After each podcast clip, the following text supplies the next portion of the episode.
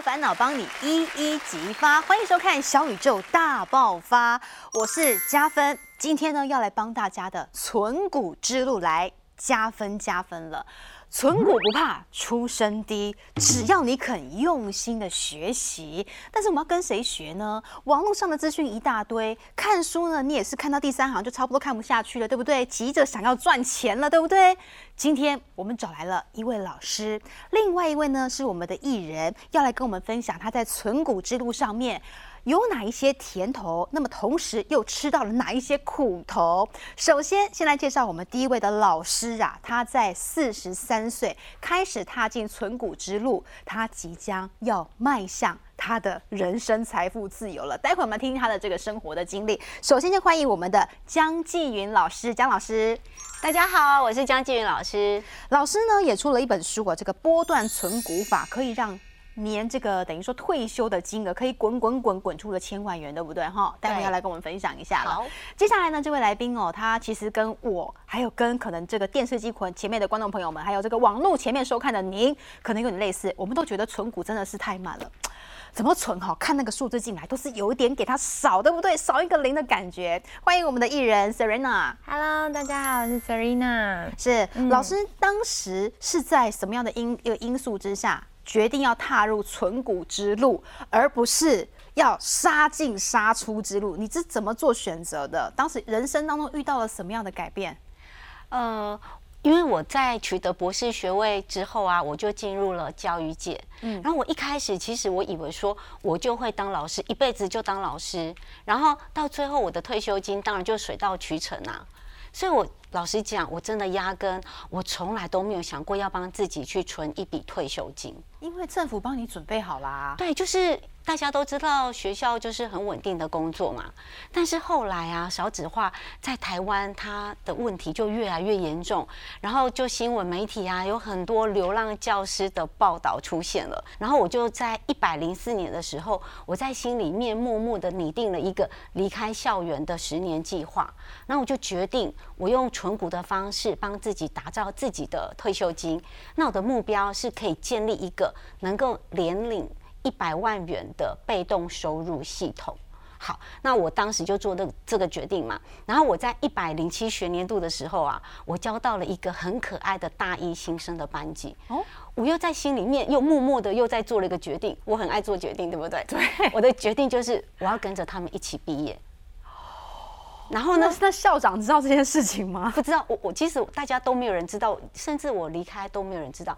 那我就跟着他们从大一开始一路开始读起。今年他们大四毕业了。然后呢，我就按照我原定的计划，在今年的七月三十一日，然后呢，我也以老师的身份跟着学生一起毕业。那我刚刚不是讲说我有一个十年的投资的计划嘛？对。那所以我比其实我比原先预定的三呃提早了三年的时间离开。那所以现在我的股利就是大概领七十万元左右，对，距离我原本的目标还差了三十万元。嗯，但是我觉得我想要趁着我还年轻的时候，我想要去转换跑道，然后成为一个专职的作家，然后就是可以去体验更多有趣的人生。可是老师，我要请教，因为现在其实大家在看早上的这个开盘的时候，有没有心都会知道。掐着自己心脏，让自己尽量呼吸，不要太过激动啊！因为最近其实这样看起来，其实股市有一点点的疲弱，有没有影响到你这三十万的进程呢？好，那呃，我想讲的就是股市下跌嘛，那我的。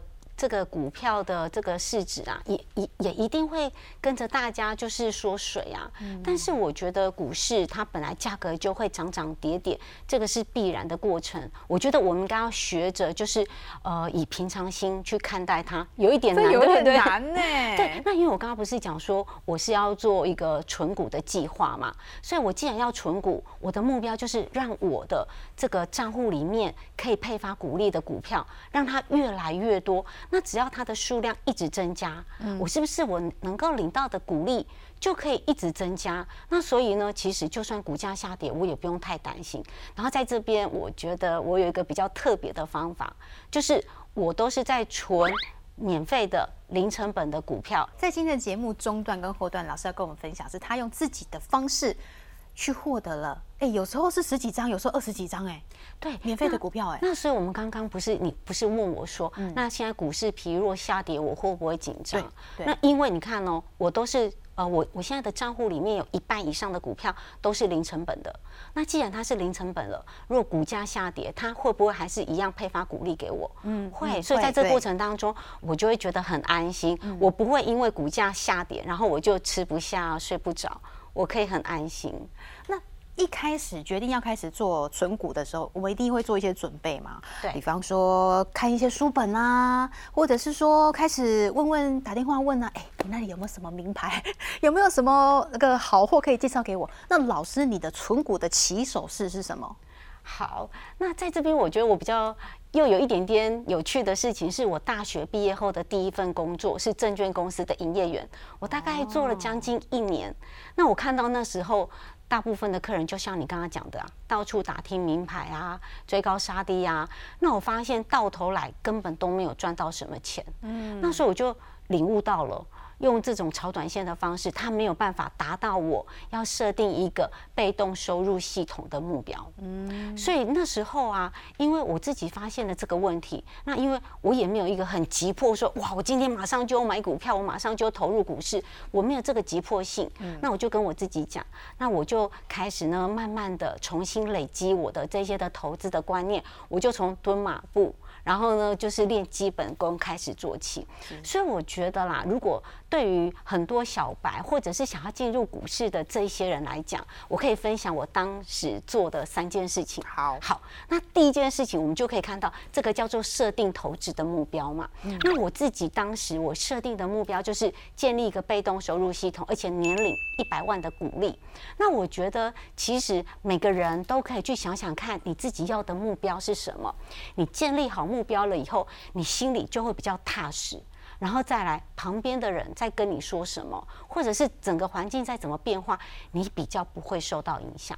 第二个就是大量阅读书籍，因为我说我要就是蹲马步嘛，那所以在这边呢，我们如果说想要跟我一样进行价值投资存股的人，那你就可以去看看坊间有关存股价值投资这些老师们写的书。那你先去看看，哎，每个老师他都有他自己的存股的方法，这里面你开始去看哪个方法比较适合自己，这是第二步。好，那第三步，因为我们要存股，一开始你也不知道怎么存啊，对，所以我们就可以去看看那些老师啊，哎，我们第三个就是收集研究存股老师的标的，那很重要，就是因为你看哦，台股里面大概有将近一千多块两千只的股票，老实讲。每个产业跟每个公司，我们一开始我们哪会懂？不可能啊！那这些老师他们可能都会在他们的书里面，或者是说他们可能会一些专栏啊，他们都会透露他们自己的存股标的。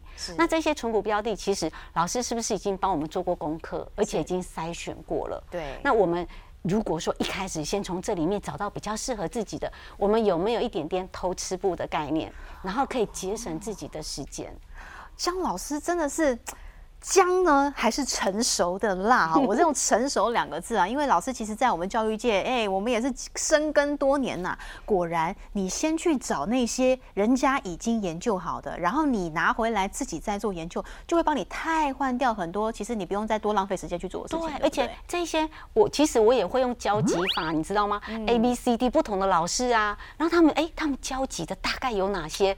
那是不是看起来又更安全一点点？那当然，我呃，我也是一。开始我是就是先透过老师们的存股的方式去练习，那久了你自己有经验了，有知识有能力，我们就可以开始自己去评估啊。那你自己也可以找出你自己的自己的标的。不过我觉得在这边，我觉得有一件事情好重要，我觉得我很想要跟所有的观众们就是提醒啊，就是最近啊很多的网站啊，或者些或者是一些社群媒体啊，就是有很多的那种。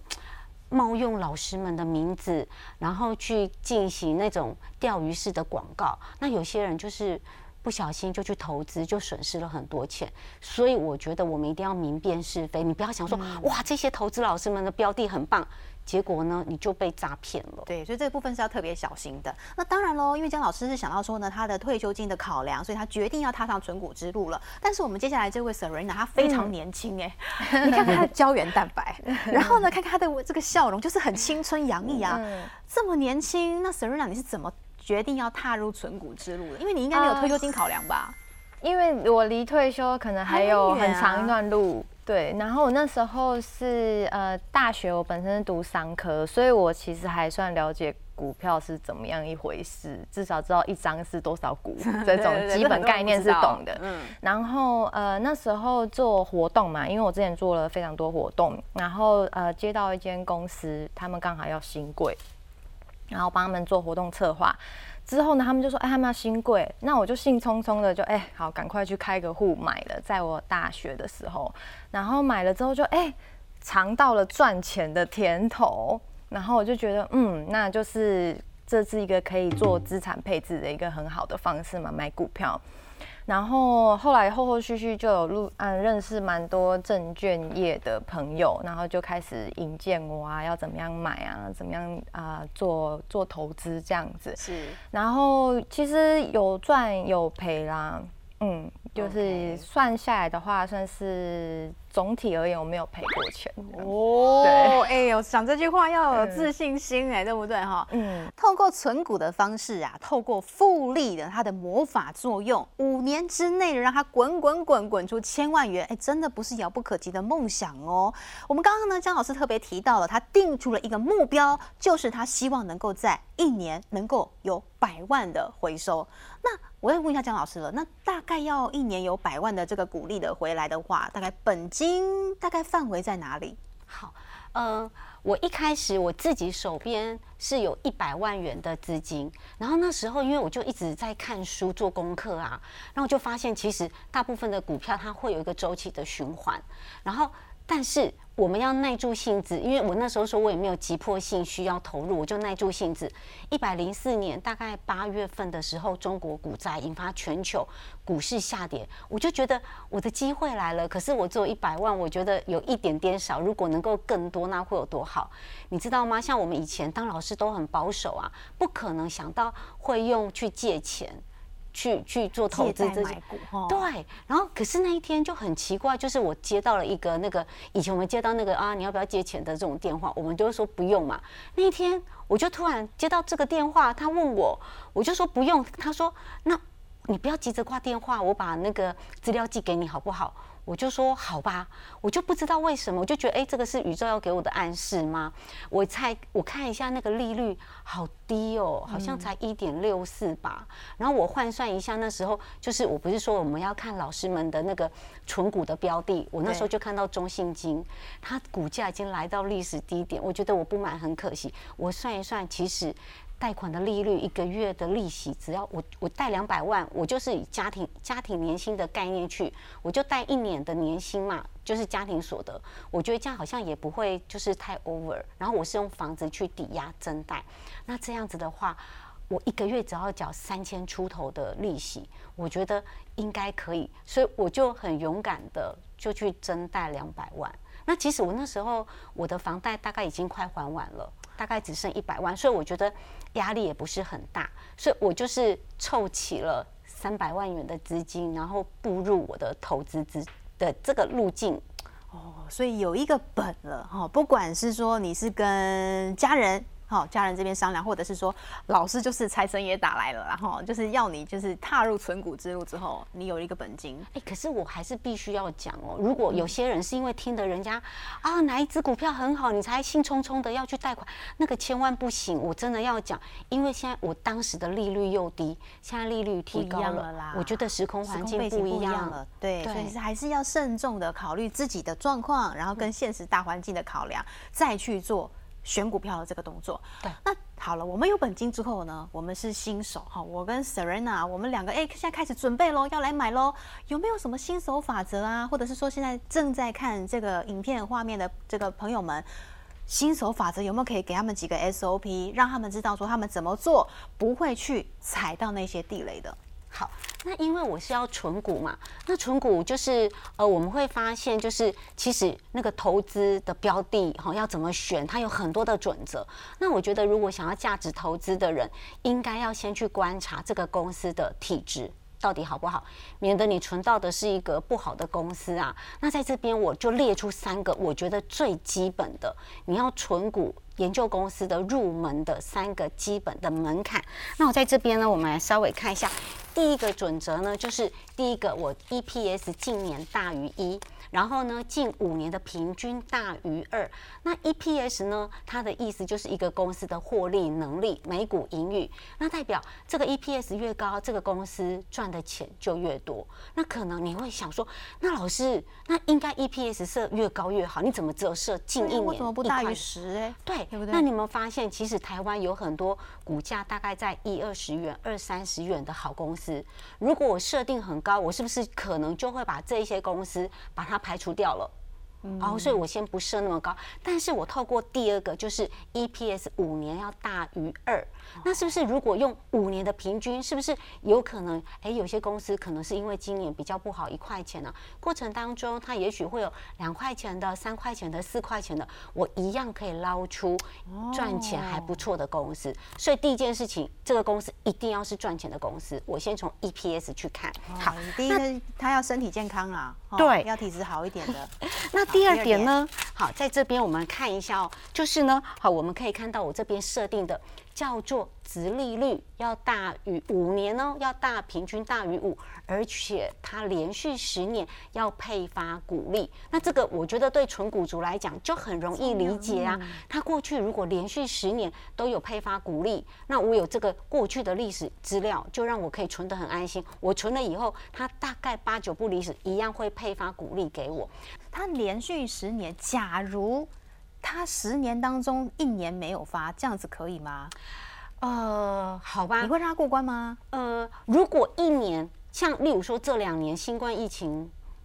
的原因嘛，那偶尔啦，如果他过去真的都是资优生，因为疫情或者是因为特殊的状况，我觉得我应该会通融，所以我我不是说要把时间拉长。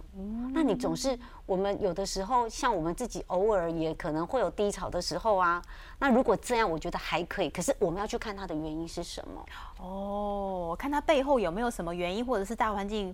就是你已经不可抗的这种病毒影响之下，所以影响到哦，他可能今年没有配这样，对，他才可以过关就对了。对，或者是有些有没有？我们曾经看过有些哦，那个营运很好的公司，它工厂突然发生大火啊，哦，你有没有看过那个新闻？那它是不是要重建？那是不是要可能那一年它就变转盈为亏嘛？有可能，我觉得还是要去看它背后的原因，可以体谅。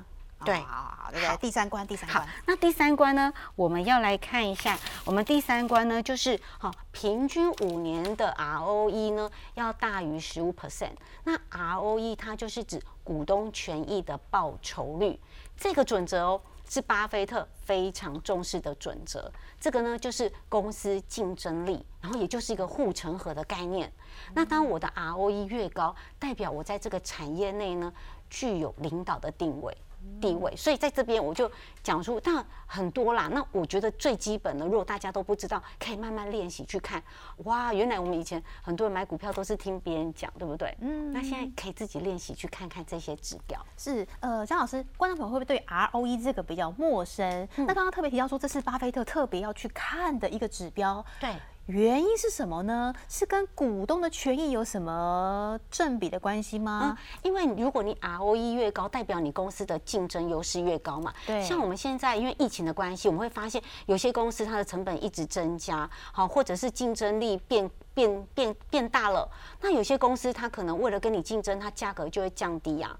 那你价格降低，你可能你有些公司，因为我公司的产品没有什么特色，那我可能要跟你一起有没有呃？拼价格，然后降低价格，那我的竞争优势就会变得比较低。那可是如果 ROE 比较高，代表我在这个产业里面具有领导地位，我甚至有没有我都可以提高价格。我的铁粉粉丝他们还是很爱我的东西呀，他不得不买我的东西。所以这个叫做护城河的概念。回过头来还是要看看说你的需求是什么？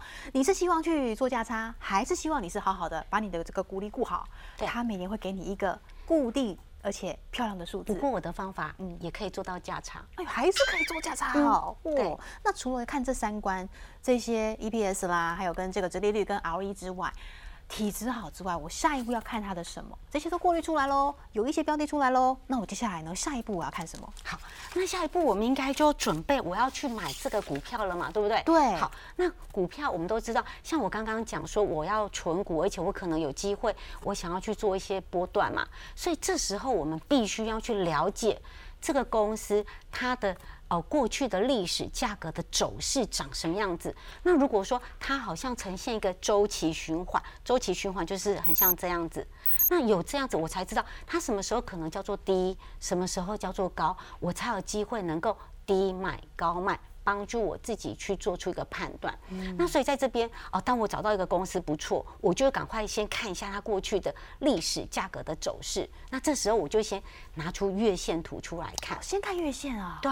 那我在这边我就分成四种类型，一个呢，好，我们把它叫做由高转低。那由高转低，我们可以看到它前面有没有？哦，它的这个月线就是十年过去十年的价格。这边第一个由高转低，它一开始不是有两个波高高的波，对不对？然后后来呢，哎，它是不是突然慢慢的往下去了？就很像涨潮以后它退潮，哎，它一直退退退，有一点一蹶不振。对，它好像一直退退退。对对，那也许有没有？它过去它的产品很。很好，可是现在因为哎，它的产品竞争力变弱了，或者是大环境改变了，我们不需要这类型的东西了。嗯，那我不知道它会推到什么时候。那既然我都发现了，我我就先好那个远离它好了。好，那再来呢？我们可以看到第二种呢，叫做什么？突然暴涨。这个突然暴涨，有没有看到它？你看它下面的那过去价格都很低，那突然涨上来，那个部分没有心跳对对对对对对。然后突然有没有砰？然后掉下来，起死回生了，结果又哎。那有没有很像这两年来新冠疫情的关系，有很多的产品因为疫情而受惠，然后产品需求大爆发，对，然后呢，所以呢，它的股价跟当当然股价会反映它的业绩啊，业绩变好了，然后就股价大爆发。但是当疫情控制了以后，有没有产品需求不在，它的价格有没有又回去了？对，哦，这个我们可能也不要。那第三个呢，叫做一去不复返。不一样哦，看起来不错啊，一直往上走哎。对，这类就是可能是因为资讯科技的发达或产品应用，哇，让它的哦需求一直增加，然后它未来呢好像前景很好。这个就很像我们常常听到没有？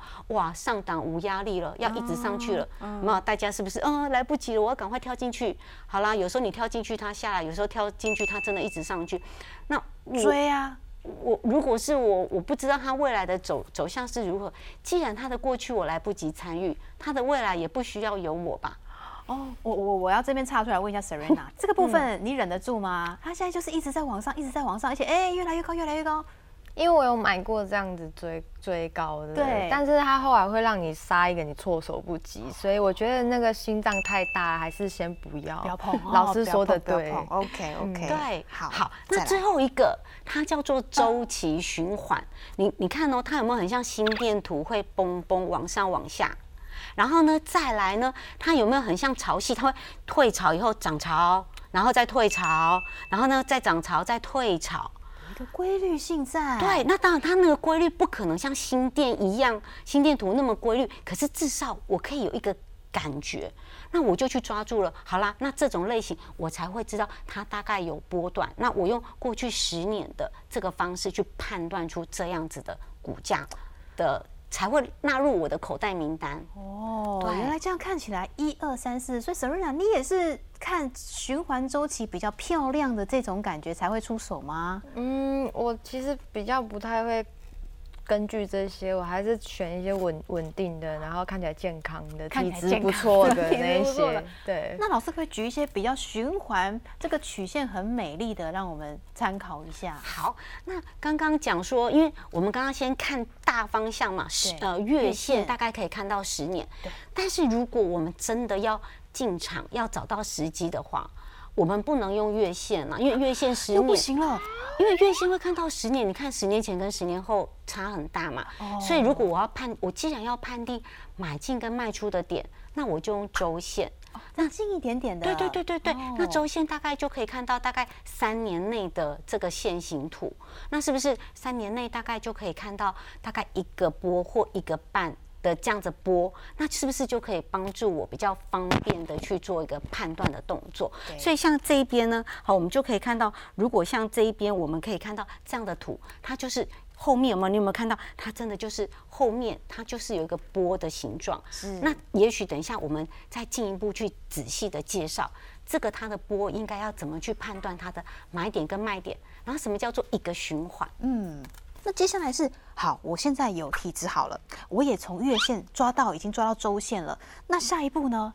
可以出手了吗？还是再停看听一下下？好，那在这边呢，我大概会用呃，我们刚刚讲用周线嘛，对不对？好，那周线我先看一个循环的图，然后再用 K D 帮忙去做一个判断，然后等一下第二步会讲，那我什么时候要去做一个出场卖出，怎么去判断，然后再来，大家应该很想知道我怎么去帮自己存零成本的股票。好，那我现在就想要教大家，就是呃，我们要怎么去看到它的这 KD 个对对 K D，还有就是叫做循环。那我们可以看到它第一个呢，它就是涨幅呢，好算起来有五十七 percent，所以第一个波是五十七 percent，然后第二个波呢，它是三十九 percent。好，那三十九 percent 呢，在这边我就知道了。如果我要买的话，我是不是我就知道说，哎，它在最低点大概呢？我大概看到三十六、三十，七、三十六、三十七，对不对？那我在这边，我的方法就是，我们大家都想要买在最低点，卖在最高点。Who knows？谁会知道什么时候是最低点跟最高对点？，所以在这边那时候我要怎么去设定？有两个波，我就以离我现在最近的这个波为基础。那它最低大概三十六。三十六块多嘛，我大概有时候我会大概比它多个加个一块钱或一点五，大概抓个抓个这样的基本。那如果是三十七点五进，然后呢再来我的卖价，我就会大概比上一个波大概少个一块钱左右。那如果说或一点五，大概我设四十九，这样子三十七点五买，然后四十九卖，它的涨幅是三十一，是不是是能够达到三成？没错，所以其实看 K D，大家不要觉得说很困难。其实 K D 就是看你什么时候买，什么时候可以让它 let it go 了，对，到这个对线。那那我们刚刚不是先看波，大概知道它过去的低点跟高点。好，那我们刚刚不是讲到 K D 要帮我们去看？那在这边 K D 就是下面，大家也不用很紧张，说，嗯、老师，那这个 K D 到底要怎么画？我也画不出来啦，反正这个软体都有啊。帮你画对，你就你就技术分析呀、然后它就有各式各样，你就按 K D，没错。它就会帮你出现，然后就会有月 K D，没错。好，什么日 K D 跟周 K D，因为我们刚刚不是说我们用周 K D 来办，就是帮帮助我们去做个判断，所以在这边有没有第一个低点的波，在这边我们可以看到吗？它是在 K D 低于二十，那你说老师低于二十怎么看？旁边有个数字了，我们自己看一下旁边的数字，嗯低于二十，然后黄金交叉就是我们的 K，然后呢它超过低，就是蓝色超过红色往上。叫做 K D 低于二十，又黄金交叉，哇，你就可以帮自己确定了，这样很安心。所以在那个波里面，K D 低于二十又黄金交叉，那在这边也一样，又 K D 低于二十黄金交叉。那我们这样子的话，就可以帮助我们自己去做一个判断。好，那刚刚老师有特别讲到说的 K D 低于二十数字出现了，低于二十就可以差不多可以开始动作了。但是所谓全部都低于二十都可以开始买吗？还是不一定？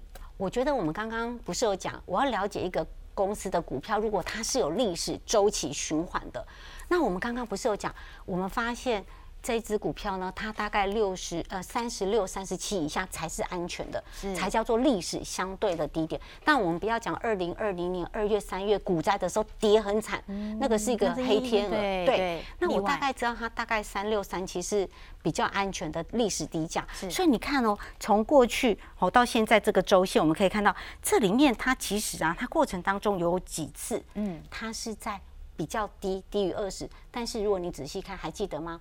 当我们已经了解它的股性，它那时候的股价大概都在三十九。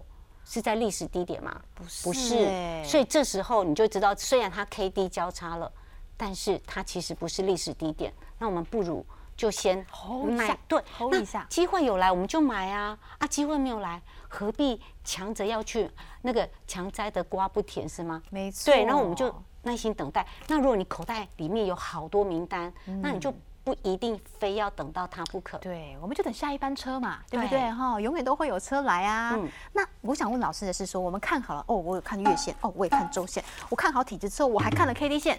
那接下来呢，我要怎么样才能够用零成本去买零成本的股票呢？到底该怎么做？我会把能够回收成本的这个张数卖掉，剩下来的就是不用钱的股票存在里面。那大家可能会说，老师这很难算呢。那我教个最简单的方法，好就是我会以四为单位，我买四张，涨三成，我卖三张，留一张，它就是不用钱的，放在我的账户里面了。我买八张，我就卖掉六张，剩下两张不用钱的，存在我的账户里面了。有没有很好记？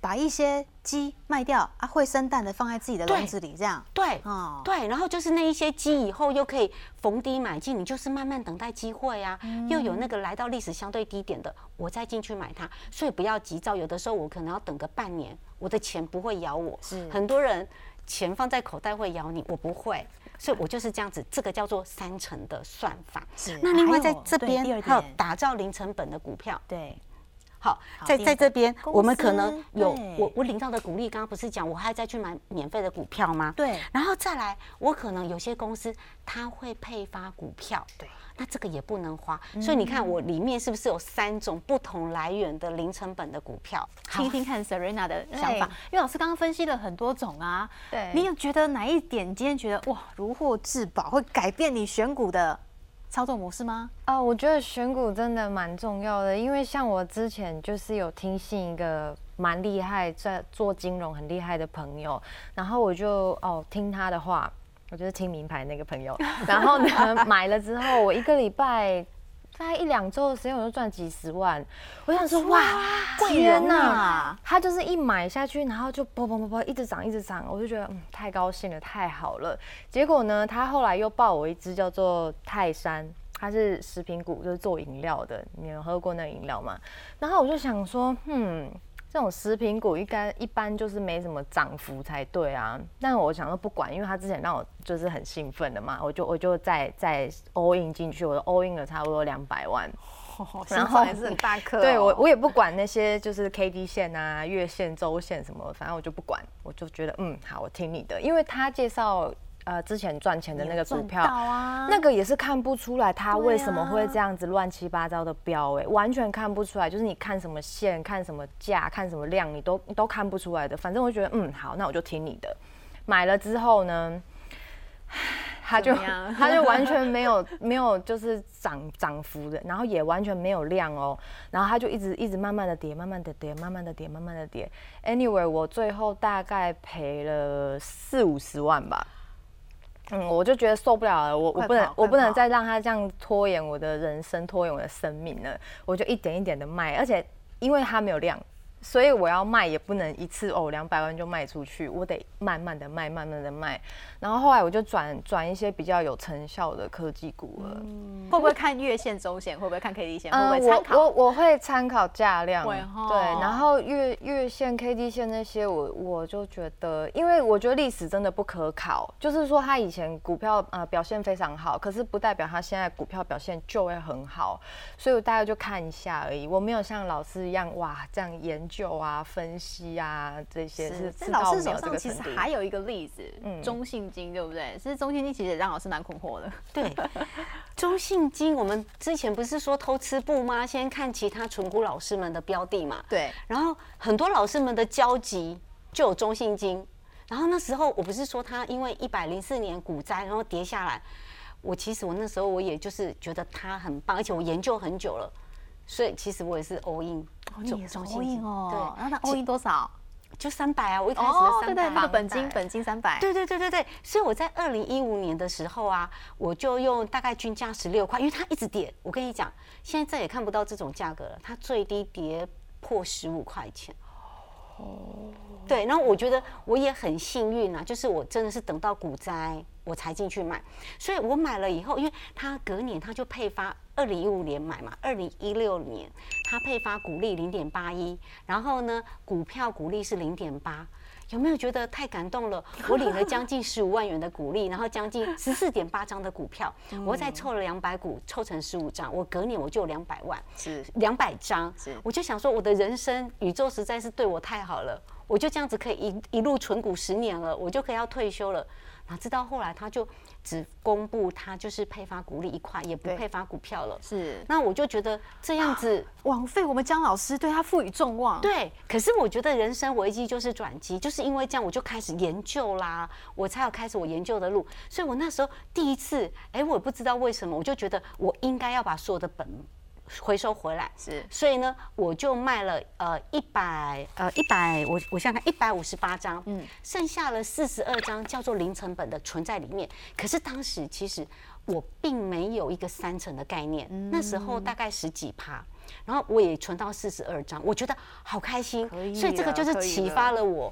哦，以后我要找到有循环的，不要害怕，然后设定三成，所以我就是慢慢的这样子，一直买免费的股票，买免费的股票，然后存免费的股票。哦，透过零成本的股票，然后让它滚滚滚，钱就会越来越多，账户就不会让我们失望，对不对？对刚刚听到了 Serena 分享的例子，哈，买那个泰山，让他有一点点 小亏啦，哈，小亏小亏。然后这个我们的老师江老师也是碰到，你看中信金当时买的时候也是对他哎寄予厚望啊，但是后来好像后面这个路哈不是如我们所想的那样子。那在稍后回来，我们在感情路上会碰到什么渣男，会碰到什么渣女，好对我们不是很好的，让我们觉得好像信信心全失。在我们的投股之路，我们的这个存股之路上面，哎，也是会碰到一些不是很渣股啦，哈，我都称它为渣股啦，让我们觉得说很很伤心的这些股票。哎，有时候呢，这个命运呢就不如我们的预测，都看了。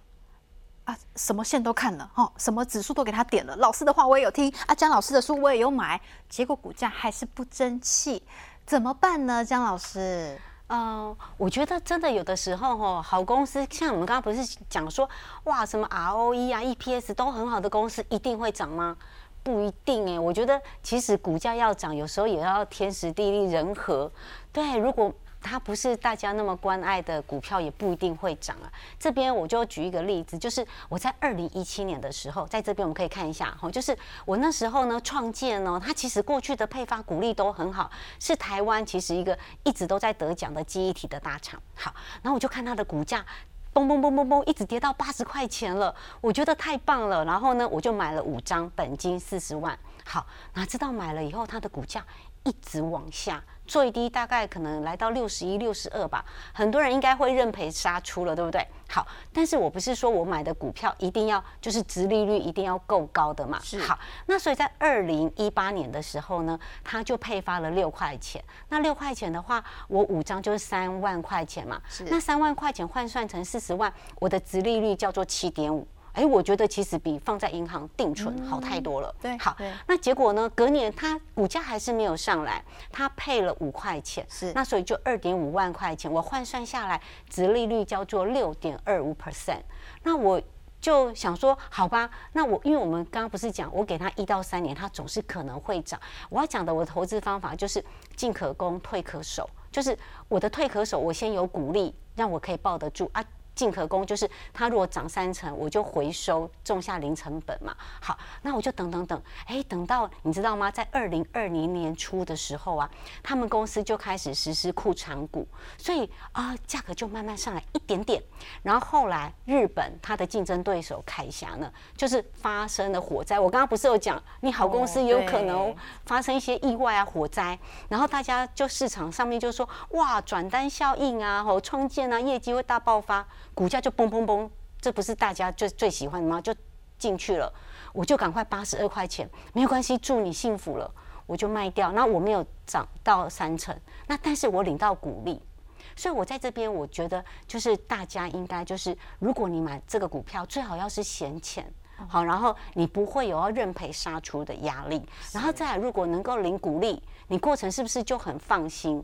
对啦，有一个本的感觉，然后有一个底在那边的时候，他爱怎么转，或者是他爱怎么叠，我这边至少都还有一个稳稳的本在这里。对，可是这个我至少还有领到鼓励，你知道吗？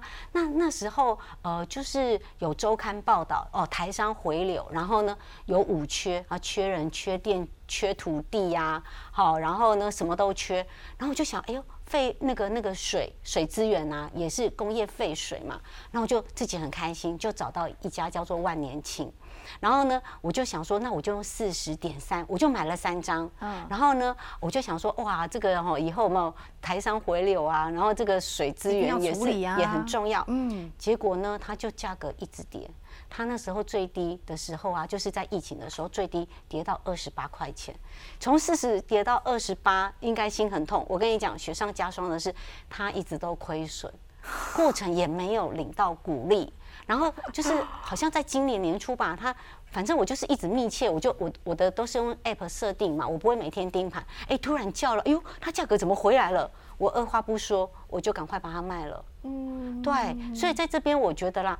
我们有的时候你觉得有题材啊，然后公司好像也不错，买了真的不一定就会涨。但是在这边，我觉得就是我呃，巴菲特一直在讲啊，每个人都建立自己的投资组合。对，当我里面的好股票呃种类越多的时候，也许有一只真的就比较衰，对不对啊？没有赚到钱，没有领到股利，但是其他的哦都有继续啊，有例如说偶尔有一张涨三成，然后呢，其他的都有领到股利。我大概就是可以透过这个方法呢，让我的整体的股票的资产一直增加，一直增加。那我就可以投资的很安心。是，那 Serena 呢？你是刚刚有上一集有说到说这个泰山的时候让你赔了四十五十万，那后面呢？后面你的买股之路如何？后面的话，呃，我现在有报一只，那其实它算套牢吗？也不太算，就是红海。然后我那时候，呃，大概是他在九十几块、一百多的时候，证券公司跟我讲说，哎，这不错。嗯。然后我那时候就，嗯，不晓得心里哪哪根筋不对，我就想说，好了，就也没有兴致这样。后来呢，我看到他有呃电动车这个议题嘛，我就觉得，嗯，这个公司蛮稳的，也蛮好的。然后，呃，像台湾也有什么巴菲特，台湾巴菲特他也是常爆红海。然后我就在一百一十三块的时候买进去，结果呢，它一度有涨到一百三哦，但我没有卖。然后它现在就是哎，又又跌回来这样子。所以呃，因为疫情的关系嘛，我大概报了，就是疫情整段期间我都抱着红海，所以我变成也是在领股利这样子。那它现在又又变成一个，因为有有领了股利了，所以它变成一个没有亏钱的情况下，就一直摆在那里。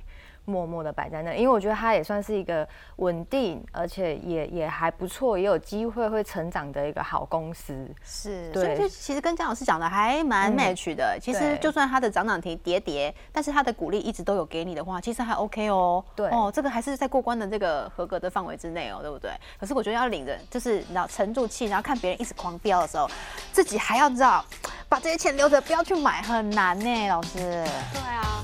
所以大家都说纯股啊很无聊，那个效果很很差，不会啊。可是你想想看，我的方法其实也久了，你会看到复利效果。对对对，还是可以赚得到钱。对对，陈院长觉得老师这个纯股方法怎么样？我觉得复利有魔法，有魔法是不是？我觉得还是要看本金呢。对，